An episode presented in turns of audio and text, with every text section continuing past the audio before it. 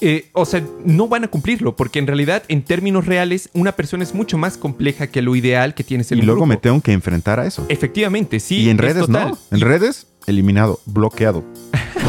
Una nueva ola que en términos simples quizás se pueda caracterizar como esa lucha contra la máquina, con la, contra la computadora. Es decir, hay un malestar, como diría Freud, en general, con los cambios que se están produciendo en términos de digitalidad y virtualidad y como creo que muchos hemos notado que en fases de, entre comillas, gran progreso técnico, al mismo tiempo también siempre hay un surgimiento de cierta incomprensión. Entonces, lo que dice Aristóteles es, realmente si eh, hubiesen, si las cosas, digamos, las, las, las herramientas se pudieran mover por sí mismas, como lo hacen las herramientas de Festo dentro del mito griego, no sería necesaria la esclavitud. Significa que todas estas acciones, como los likes, los comentarios y todo lo demás, de alguna manera refuerzan esa dinámica que mantiene el grupo sobre sus integrantes. sí creo que subestimas la parte de- del cuerpo y la presencialidad.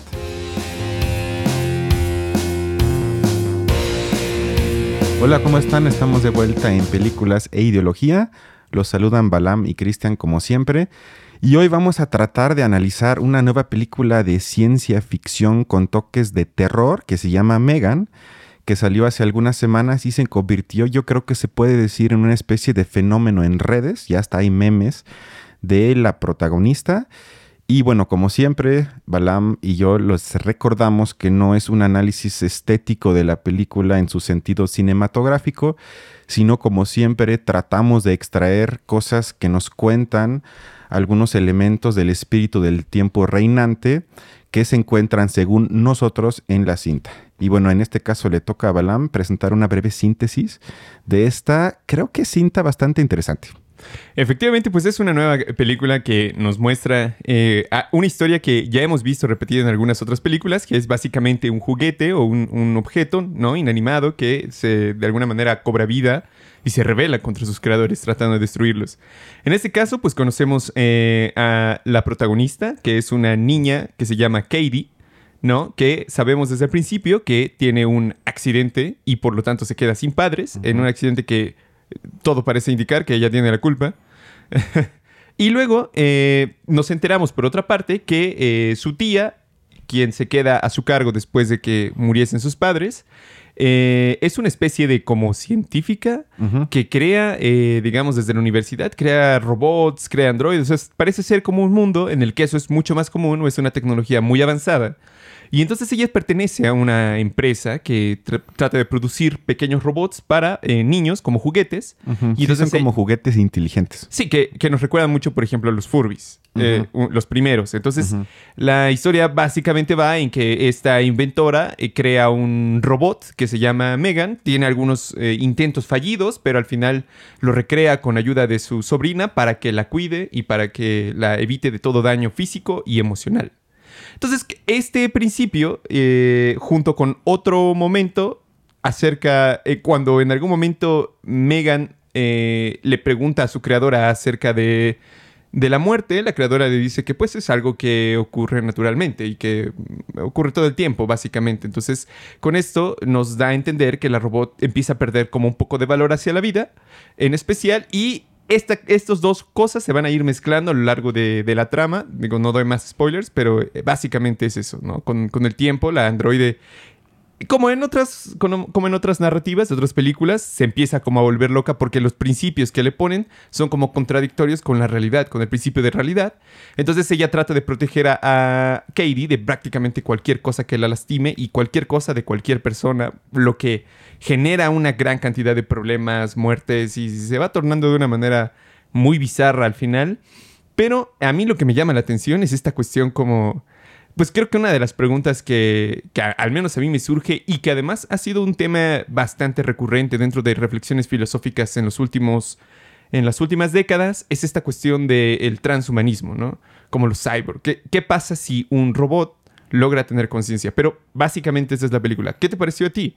Bueno, el caso concreto de esta cinta trata de reflexionar sobre las implicaciones de usar la tecnología en la educación de nuestros hijos. Creo que eso es lo que va flotando en toda la trama de la película. Y creo que más allá de la, creo que muestra un poco banal en la cinta, el tema en sí me parece bastante interesante, porque creo que capta el espíritu del tiempo bastante correcto en el sentido de que hay una nueva ola que en términos simples quizás se pueda caracterizar como esa lucha contra la máquina, contra la computadora. Es decir, hay un malestar, como diría Freud, en general, con los cambios que se están produciendo en términos de digitalidad y virtualidad y como creo que muchos hemos notado que en fases de, entre comillas, gran progreso técnico, al mismo tiempo también siempre hay un surgimiento de cierta incomprensión en la que el fantasma en la máquina está más fuertemente presente de lo habitual. ¿Qué quiero decir con esto? Es que se le como en la cinta, se proyectan nuestros miedos provocados por los avances tecnológicos en la máquina que nosotros mismos hemos creado. En el caso de la película, pues la muñeca que al final es diabólica prácticamente. Pero esto creo que únicamente es el reflejo del malestar que sentimos con la ambigüedad inmanente, sin duda, de este tipo de avance tecnológico que implica muchas cosas. Entonces creo que esta fase que estamos presenciando, estas fantasmas y este tipo de historias de terror, de alguna forma yo creo que también cobran una especie de viveza especial en las últimas semanas y meses, porque yo no sé si lo has probado, pero el nuevo eh, chat GPT y la inteligencia artificial en general, por ejemplo, yo hice la prueba de que le puse a ese chat la tarea de escribir un intro para nuestro podcast del día de hoy sobre la película de Megan y no pudo hacerlo porque no pude hacerlo eh, entender cuál es la película Megan a, la que yo me refiero, porque hay muchísimas en la historia. Y no sé si porque es nueva todavía no tienen la información. En fin, no pudo hacerlo. O sea, eso también muestra que a veces estamos sobre exagerando con estos avances. O sea, estoy seguro que sí tiene sus implicaciones, que quizás sería tema para otro podcast, pero lo mencioné porque creo que, insisto, en el espíritu del tiempo está muy presente esto. Y ya el último punto para comenzar es que también al mismo tiempo capta el miedo de mucha gente, de muchos sujetos, de que también con razón hay que decir, se sienten cada vez más reemplazables y que también ya yo creo que ya estamos cada vez más cerca del escenario en el que por lo menos una cuarta parte de muchas empresas será despedida y sustituida por máquinas porque se trata de trabajos mecánicos como contar, como hacer tablas de Excel y todo eso. Y eso creo que sin duda con el tiempo estamos cada vez más cerca del momento en el que eso lo puedan hacer mucho más eficiente máquinas que humanos y sabemos que cuando el capital se da cuenta que puede ganar más lana con eso, va a cambiar los humanos por máquinas. Entonces, en síntesis, yo creo que capta muchos miedos que sin duda están presentes en la sociedad actual.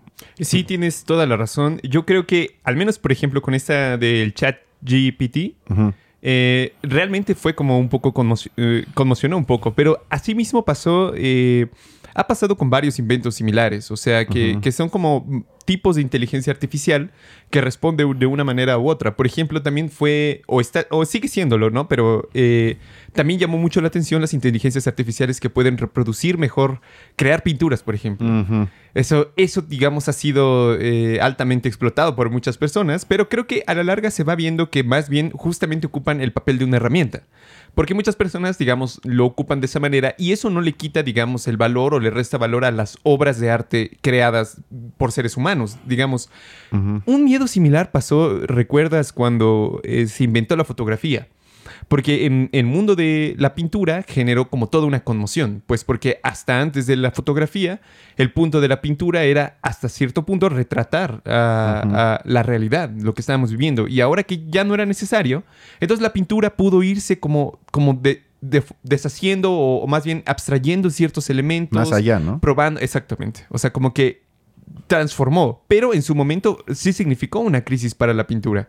Pero realmente a la larga, hemos, digamos, hoy en día nos queda bastante claro que una fotografía no tiene, digamos, o no se le da el mismo valor artístico que una, que una pintura, por más, digamos, que la fotografía sea perfecta o que retrate lo que, lo que es. A lo que voy es, al final, digamos, son elementos técnicos. Quizás lo que te mencionaba hace un momento, digamos, con respecto a la inteligencia artificial, digamos, si, si es posible pensar en una inteligencia que eh, sin una... Eh, sin un input externo, digamos, sin, necesitar de, información o que llegue un momento en el que pueda autorreplicarse, pensar por sí misma, ver por ella misma. O sea, parece ser que estamos muy lejos de eso todavía. Y eh, de hecho se han hecho experimentos de eso. Parece ser que la inteligencia artificial tiene una clasificación en dos tipos.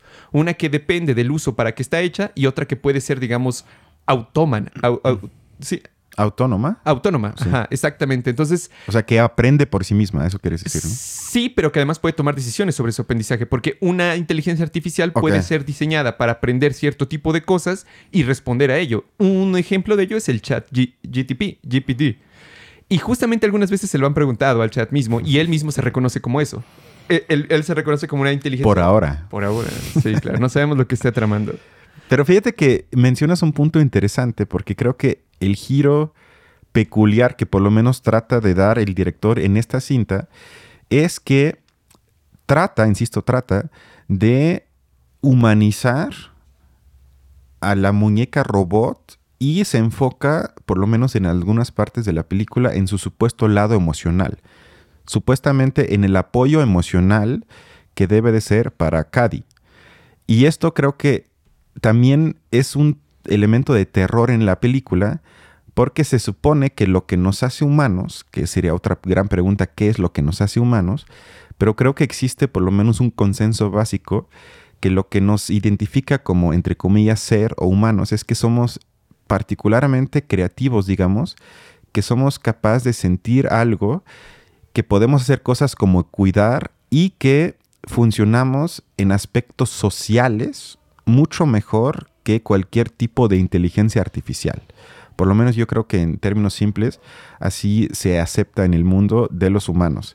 Y lo que en esta cinta, casi, casi acabo, es que nos muestra qué es lo que pasaría si incluso este escenario nos es arrebatado, es decir, que si incluso esta esfera interpersonal o la que entendemos como la esencia del humano es reemplazada simplemente por correspondientemente grandes conjuntos de datos y máquinas inteligentemente construidas. Esto desde luego abre, desde mi punto de vista, muchísimas preguntas muy emocionantes, pero quién sabe cómo lo veas, pero siento que la película trata de hacer eso. ¿Qué tal si un día sí somos capaces de crear esa parte humana que supuestamente una máquina no puede tener? Yo también lo creo. Y de hecho no me parecería, digamos, una, una locura como tal, pensando en los avances tecnológicos que se han tenido en los últimos 100 años. O sea, es realmente sorprendente. Y no sé, igual y sí podría, podría ser una realidad, pero yo creo que al menos para mí esta parte, digamos, de cuando eh, a Katie la, digamos, se dan cuenta la psicóloga, el mundo en el que está, que se supone que tiene que cuidar de ella, se da cuenta que no puede estar dependiendo tanto de un juguete, porque justo como ocurre luego con muchos niños que se quedan, digamos, con los celulares demasiado tiempo, no desarrollan habilidades para socializar. Entonces dicen, tienen que ir a una, tiene que ir a una escuela, ¿no? Katie finalmente tiene que aceptar esto, igual que su tía, y digamos que reemplazar el vínculo de la máquina con el vínculo con los demás seres humanos esa me parece que es, digamos, un poco la visión del director de, de, qué parte es la parte humana que no puede ser reemplazada por un robot. Porque prácticamente Megan podía hacer todo bien, prácticamente todo, pero la parte de la sociabilidad era una habilidad que le era necesaria a Katie para poder desarrollarse. Y más, digamos, eh, tomando en cuenta la situación en la que se encontraba. Pero en general yo creo que tiene que ver con esto, o sea, como la capacidad de sociabilidad, porque los seres humanos somos los seres más sociables en este mundo. Eso, digamos, es un hecho total. Eh, a mí me gusta mucho recordar eso, pero lo que decía Durkheim, la individualidad en el fondo es fruto de la sociabilidad de un, de un cierto grupo humano. Entonces yo creo que eh, va por ahí. Y lo que mencionabas antes con respecto al miedo a, la, que tecnología sustituyendo los trabajos de las personas, eso es algo que yo creo que se viene dando quizás desde hace 200 años, ¿no? Ya Marx incluso él mismo veía como el progreso técnico puede significar un, riesgo para, las personas. A mí me gusta mucho un, texto que se llama El derecho a la pereza. Mm.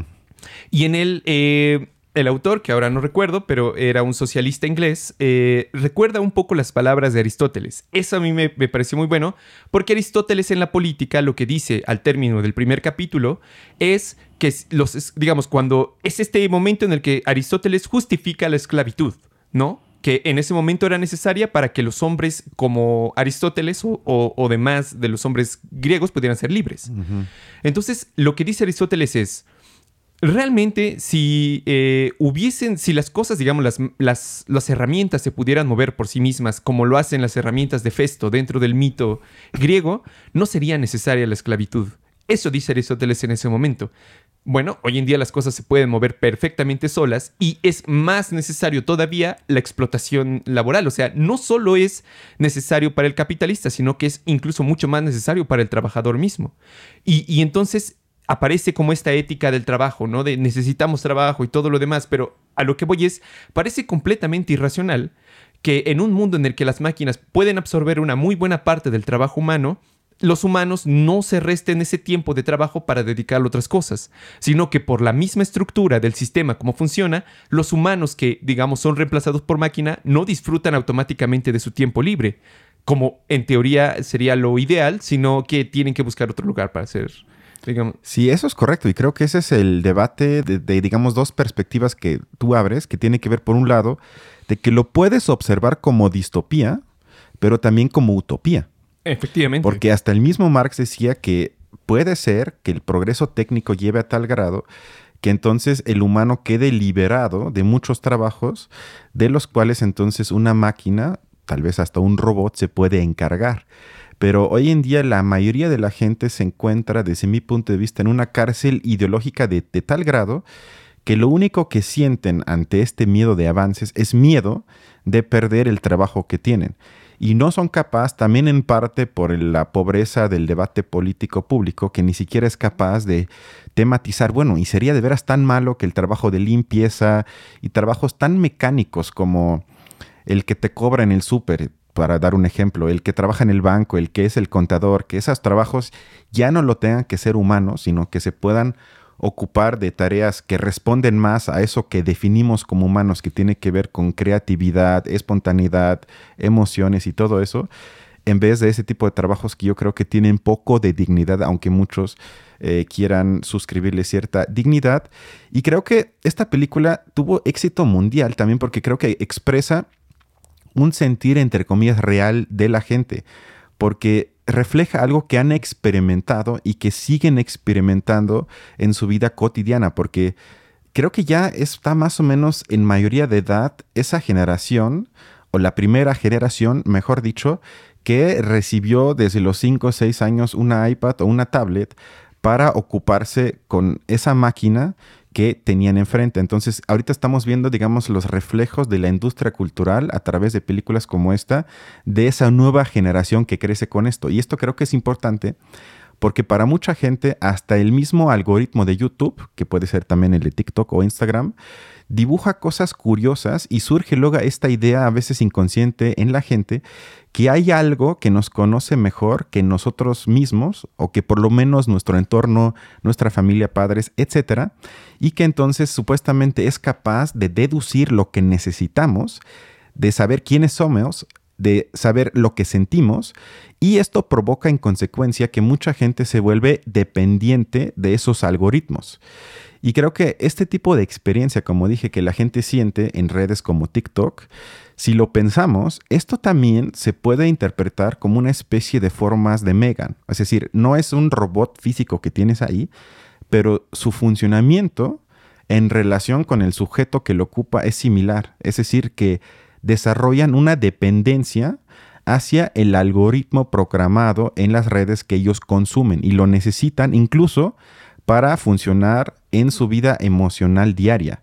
Y creo que ese es otro punto que en la película, si bien lo ponen con la muñeca mala, pero creo que en el fondo muchas personas se identifican con eso porque ya también están emocionalmente dependientes de las redes. Fíjate que a mí me recordó mucho esto que estabas diciendo a un evento que también uno de los tantas conmociones, te digo, en, los que la máquina de repente impresiona tanto al ser humano, quizás porque, porque se le da como cierto animismo, como que se piensa que tiene como cierta... Ahí hay como... Que vive, ¿no? Sí, ¿cuál es? Eh, como, como que se fetichiza, como si tuviera, eh, digamos, conciencia de sí misma, ¿no? Ese es algo como, como muy curioso. Y algo así pasó cuando una de las primeras máquinas que podía jugar ajedrez se enfrentó al mejor del mundo en ese momento, que era Kasparov, y le ganó. Entonces, y fácil, ¿no? Y fácil. y, después hubo una revancha eh, y Kasparov le ganó. Pero hoy en día, eso de eso hace 20 años, hoy en día prácticamente cualquier computadora le podría ganar a Kasparov. No hay, digamos, ahí ya eh, ningún... Las computadoras ganaron en eso, pues. O sea, no hay más. Pero de nuevo, esta sensación de perder frente a la máquina, yo creo que viene de un fetichismo hacia las máquinas o una especie de, de, justo como de animar a las máquinas como cosas que realmente siguen siendo cosas. Entonces, aun cuando las máquinas de ajedrez sean mucho mejor que cualquier jugador, eh, el juego de ajedrez sigue, funcionando. O sea, los torneos siguen participando, siguen habiendo personas que son muy buenas en ello y digamos que su valía recae justamente en el hecho de que son humanos. Y entonces es una competencia entre humanos. Las máquinas prácticamente no, no intervienen o, o, digamos que ya no, ya no tienen esta presencia así tan dura sobre las mentes de decir nos pueden ganar en cualquier momento. Es como, no importa porque a últimas cuentas es una, es una cosa nada más. Y fíjate que esto que decías de, de los algoritmos y TikTok como una forma de Megan, a mí me parece eh, que sería más bien, siento que es un poco lo contrario a Megan TikTok, aunque funciona de una manera similar. Porque, digamos, mientras Megan eh, sustituye el lazo social, el punto de Megan es sustituir eso, digamos, llenar ese vacío para la niña. Y las redes hacen lo mismo. Yo pienso que TikTok más bien se beneficia de la extrema sociabilidad que existe en los seres humanos, porque justamente funciona de ver a, otros, a otros seres humanos produciendo. Digamos que TikTok en sí no produce nada, no es algo que produzca cosas, no puede hacerlo. Quienes producen son los seres humanos y TikTok funciona más bien como la herramienta de distribución y de relación entre las personas de prácticamente todo el mundo, a masas, eh, de una forma impensable. Sin embargo, yo creo que justamente no ocupa el papel de Megan en tanto que sustituye el lazo social, porque el lazo social se sigue dando, solamente que ahora es a través de esa herramienta. Es una herramienta comunicativa, aunque sin duda la cuestión del algoritmo, digamos que moldea cierta forma de desear de las personas que están ahí. Yo creo que eso es cierto, pero no sé, yo creo que sí en el fondo también aumenta el lazo social. O sea, en parte sí, pero yo llamaría, y es que yo no sé si me atrevo a, digamos, usar como sinónimo una red como TikTok con sociabilidad. O sea, porque a mí me parece el antónimo, lo opuesto. O sea, eso más bien yo diría que se aprovechan de la incapacidad de sociabilidad de la gente. Porque lo que hace el, el algoritmo es enfocarse yo diría, en tus necesidades libidinales, o un poco más fácil, en tus necesidades emocionales que necesitamos en la vida cotidiana y los alimenta, y de esa forma te vuelve adicto.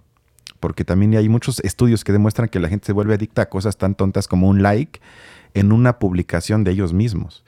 Y además te genera burbujas donde ya nada más, entre comillas, te juntas con gente que piensa igual o similar a ti y ya no eres capaz justamente de sociabilizar con gente, que eso implica un esfuerzo de trascender tu, propia esfera y tu propio pensamiento. Es decir, es siempre una forma de enfrentarte al otro. Incluso lo hacemos tú y yo, que somos buenos amigos, que nos, que nos ubicamos bien, pero aún así no sabemos exactamente si tu punto me late a mí o viceversa. O sea, siempre es una nueva forma de enfrentarte a algo donde no sabes exactamente qué va a pasar. Y creo que los algoritmos hacen exactamente lo contrario. Que ya tú te enfrentas a algo conocido, que tú, que tú sabes que te, que te, va a gustar, que tú sabes que vas a compartir, que tú sabes que de alguna forma va a apoyar las formas de ver al mundo que tú ya tienes preestablecidos. Por lo tanto, yo no llamaría eso de ninguna forma sociabilizar, sino hasta quitarle a la gente la capacidad de que puedan ser seres en sociedad. Fíjate, ah, había un, o sea, yo creo que voy a discernir un poco contigo porque, porque, digamos, Simmel, por ejemplo, contaba que, eh, o una de sus, de sus hipótesis es que los seres humanos, digamos, nunca interactuamos entre nosotros mismos eh, de una manera totalmente abierta siempre digamos que uno llega, y ponía el ejemplo, cuando llega a un, a un grupo, por ejemplo, de profesionistas o a un grupo de alumnos o a un grupo de seres humanos de lo que sea, uno ya da por supuesto que cada uno de los miembros de este grupo digamos que cumple como cierta idealización. Si tú vas a un grupo de eh, personas que estudian filosofía, más o menos para poder empezar a interactuar con las personas allí, vas a tener que suponer una idealización del que tienes ahí. Lo conoces por el grupo al que pertenece, por así decirlo. Entonces, supones que el grupo se representa en sus miembros de la misma manera que tú te lo representas así, independientemente si es real o no. Aunque claro, desde la posición de Simmel, esta representación nunca es completa, porque nunca alcanzamos a ver un ser humano en su complejidad total, cuando, al menos no en este primer momento, en esta primera nivel de sociabilidad. Yo creo que las redes sociales justamente se, se... Pero espérate, ¿qué es lo que pasa si esa gente no cumple con mi imaginario? Eh, o sea, no van a cumplirlo, porque en realidad, en términos reales, una persona es mucho más compleja que lo ideal que tienes en y un luego grupo. me tengo que enfrentar a eso. Efectivamente, sí. y en es redes total. no. En Y- redes, eliminado, bloqueado. Pero fíjate, en, en- en Facebook, por ejemplo, mencionabas esta cuestión de que la gente se puede volver adicta por un like. Eso significa que tiene un gran peso para la persona lo que opine el resto de su comunidad. En especial en Facebook es un poco más quisquilloso porque justo son personas de, tus, de tu círculo íntimo y no tan íntimo, pero son personas que digamos tú conoces porque las agregas como amigos.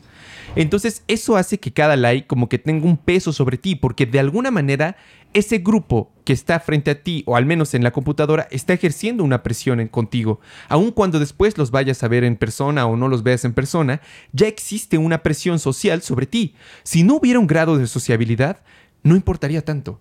Pero el hecho de que importa mucho, el hecho de que haya adicción con respecto a ello, significa que sí hay un grado de sociabilidad, pero más bien qué tipo de sociabilidad se está dando. Y yo es lo que creo que se da en función de esta clase de idealizaciones del grupo.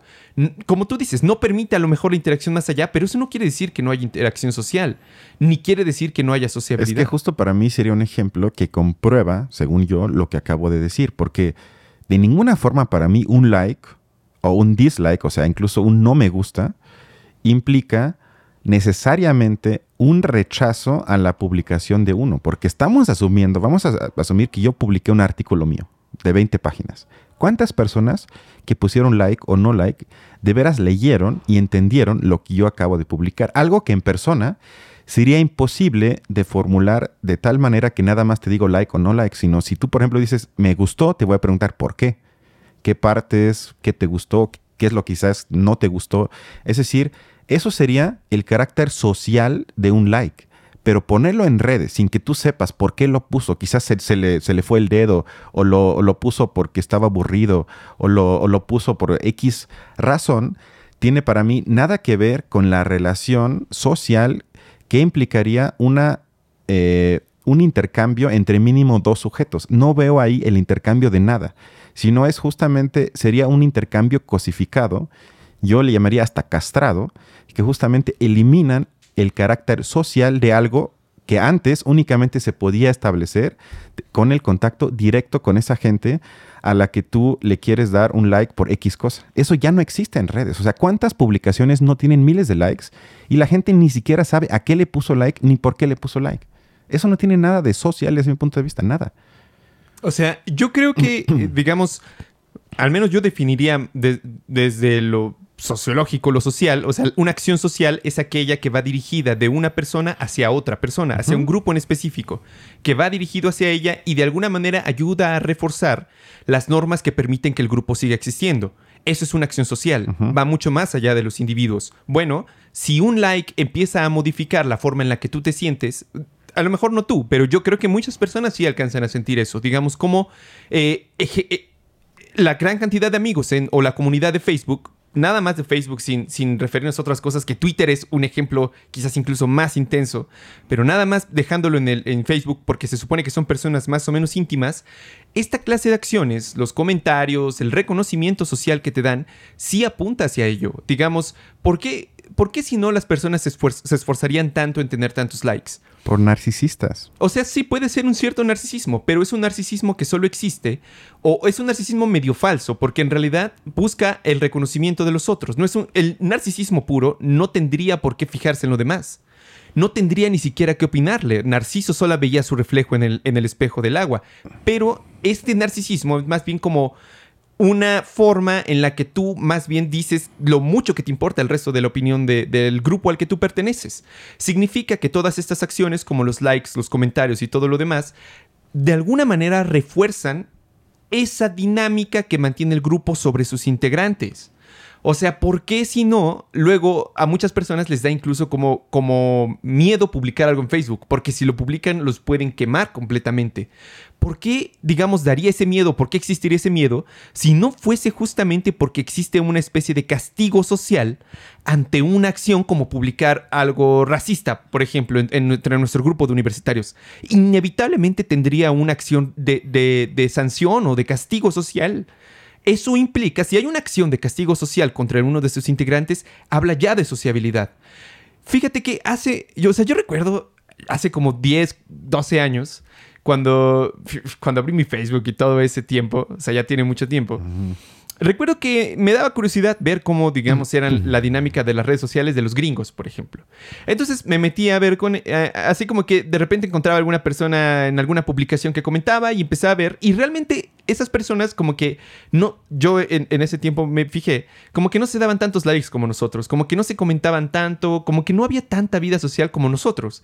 En cambio, en algún momento, también por, no sé, no sé cómo pasó, eh, con Ah, tuve contacto con algunas personas de la India y ahí me di cuenta cómo todo mundo se daba like entre todos, todo mundo se comentaba entre todos. Digamos que eran dos polos muy opuestos. Había algo que en la forma de comunicación de los gringos para aprovechar Facebook era distinto de lo que eran los indios. Y, y digamos, si uno lo piensa desde ahora, los indios tienen mucha más como esta cuestión comunitaria o colectiva, como que es algo que pesa muchísimo en ellos, porque también su religión los apunta a una unión como muy, muy comunitaria. Las castas hasta cierto punto eran, eh, o eran o siguen siendo un reflejo de, ese, de esa forma de sociabilidad que tienen los en la India tan, tan marcada, tan fuerte con sus integrantes. Yo creo que solamente así se puede explicar esa diferencia. Pero esas son pruebas de que es más bien un tipo de sociabilidad que se fomenta en esas redes. Pero último punto sobre eso. O sea, creo que, claro, que hay partes de lo que dices que yo comparto. Sin embargo, sí creo que subestimas la parte del cuerpo y la presencialidad. Y lo vimos de manera ejemplar, emblemática en la pandemia. Cuando todo se convirtió en Zoom y cuando siguió todo igual en los trabajos, universidades, escuelas, todo era por Zoom, incluso el trato con amigos, hasta a veces con familia, todo era por Zoom. Y me cuesta conceptualizarlo porque es ambiguo, pero ahí nos dimos cuenta que falta algo. Que sin duda eso no quita que entonces ya no haya actos sociales o prácticas sociales. Claro que sí. Pero la parte elemental para mí de cualquier interacción social siempre es el cuerpo en su sentido presencial en la interacción con el otro. Y eso quizás hasta eh, luego está más presente en teoría de, colonial, feminista, queer. Pero estoy de acuerdo, sí. Pero creo que esa parte, sin que eso invalide todo lo que dices, tienes ahí un punto, pero creo que, y no, ni, siquiera yo lo sé porque lo tendría que pensar más, pero esa parte del cuerpo, esa se pierde sin duda en las redes y la pregunta sería entonces, ¿qué hace eso? ¿O cuál es entonces el nivel de sociabilidad cuando ya no está presente el cuerpo? Y creo que nuestra disyuntiva sería únicamente si eso aumenta, el grado de sociabilidad lo disminuye o como tú dices que también puede ser válido, se crea otro tipo de sociabilidad que ya no necesita lo corporal. Yo no creo que sea, digamos, exento de lo corporal. Yo, en el fondo, creo que tienes, tienes la razón porque, eh, digamos, las redes sociales no pueden ofrecer, digamos, satisfacción de otras cosas, como simplemente poder estar con, una pareja que, te atraiga físicamente o estar con los amigos. O sea, esa clase de cosas, por su propia naturaleza, tienen un impacto emocional muy grande en ti. Pero también lo pueden tener, yo creo, o sea, digamos, otro tipo de impacto social las redes. Digamos que yo lo veo así. Las redes no es que disminuyan lo otro, sino que vienen a añadir un campo mucho más grande o mucho más amplio de acción para el individuo y también para sus emociones. Por eso es, por eso es posible ver esta clase de, digámoslo, no me gusta mucho el término, pero como acciones patológicas, justo como personas que se vuelven completamente adictas a ello y que no pueden, no pueden liberarse de esa relación. Pero es muy distinta a, regresando a la cuestión de la película, solamente la máquina sustituyendo el lazo social. Ahí sí creo que es distinto. Y fíjate que a mí me parece que los ejemplos que más ahorita, digamos, se me vienen a la mente son estas, eh, digamos, historias un poco espantosas de, personas en, Estados Unidos o en Japón que no salen de sus casas por quedarse mm. jugando videojuegos, por ejemplo, ¿no? O quedarse haciendo algo con, con, alguna máquina. Estas sí me parecen, digamos, ejemplos en donde el lazo social es sustituido completamente por la máquina.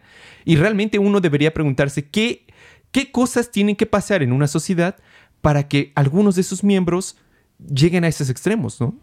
Eso... Es correcto, sí. O sea, creo que como se está viendo la película, sin que yo diga que sea la mejor, pero por lo menos es una película mainstream de la industria cultural que trata una idea central que sin duda nos va a acompañar, nos guste o no, los siguientes pues, décadas. Sí, sí, sí, sí. Tal vez hasta siglos. Y ya mi última idea es, quizás eh, también hay una lectura contraintuitiva de la película preguntándonos si no es que el verdadero horror no será que es el de tener que cuidar niños y acompañarlos en su crecimiento, sobre todo emocional. Porque en realidad, Gemma, es decir, la tía, gastó una fortuna para no tener que enfrentarse al reto de cuidar y educar a su propia sobrina. Y el horror sería entonces que los adultos ya no son capaces de relacionarse con niños. Que eso abre otra caja de Pandora. Es verdad. Porque creo que también es interesante esa brecha generacional inevitable y cómo ahí la tecnología quizás crea ahí grietas que entonces vuelven de alguna forma imposible, entre comillas, para muchos adultos convivir y educar y acompañar el crecimiento emocional de sus propios hijos y lo que terminan entonces haciendo como una, como una especie de grito de ayuda es darle un iPad, sentarlo enfrente quizás del chat GPT y decirle pues habla con esa cosa porque yo ahorita no puedo, no quiero, etcétera. Entonces yo creo que también se puede leer la, película de esa manera. Y uno podría preguntarse legítimamente si es culpa de los padres únicamente. Yo diría que no, estoy de acuerdo, exactamente. O sea, sinceramente, porque ¿cuántos, digamos, tienen capacidad de... Es que sí, tú, tú diste, digamos, capacidad, tiempo, sí, y, conocimientos, digamos, de enseñanza. son muchas cosas y además el mundo va cambiando muy rápido. Ese es, es algo, digamos, es totalmente cierto. Antes, digamos, era perfecto, o digamos, mucho más perfecta la integración entre padres e hijos, justo porque una generación y otra no eran muy diferentes, ¿no? Y incluso el niño, esta cuestión de que la adolescencia no existía hace 100 años. O sea, eso es algo muy reciente y justamente es un ejemplo de cómo, porque realmente los niños hasta cierto punto y hasta cierta edad se mantienen como en un mundo distinto del mundo de los adultos, como en un mundo social donde no existe o se procura que no tengan, eh, eh, que tengan el menor cantidad de dolor, la menor cantidad de, de, cuestión sobre ello. Y entonces llega el choque con el mundo real y eso es la adolescencia. Pero, pero justo lo que, lo, que, lo que decías, ¿cómo un adulto puede saber ahora cómo educar a un niño? Que empieza a crecer con una gran cantidad de cosas que eh, el adulto no tuvo cuando era niño, ¿no? ¿Cómo, ¿Cómo se puede enfrentar, por ejemplo, a qué hago? ¿Le dejo el iPad o no le dejo el iPad? ¿Le dejo el celular? No Eso, esas preguntas jamás se presentaron cuando él era pequeño, digamos, en su, en su educación. Y no es que la sociedad no tenga respuestas, pero en lo que no tienes capacidad de que los adultos tengan conocimientos sobre, sobre pedagogía, sobre forma de educación, y, y sin duda eso, eso representa... No, y sobre todo que se abandona a los padres que ellos mismos se hagan bolas. Y entonces pasa lo de, lo de siempre, que la gente que tiene más capacidad de invertir en eso, pues se busca ayuda, se paga cursos, se paga el psicólogo, los psicólogos, lo que sea. Es verdad. Pero de alguna forma, o, lo, o manda al hijo a viajar o lo que sea.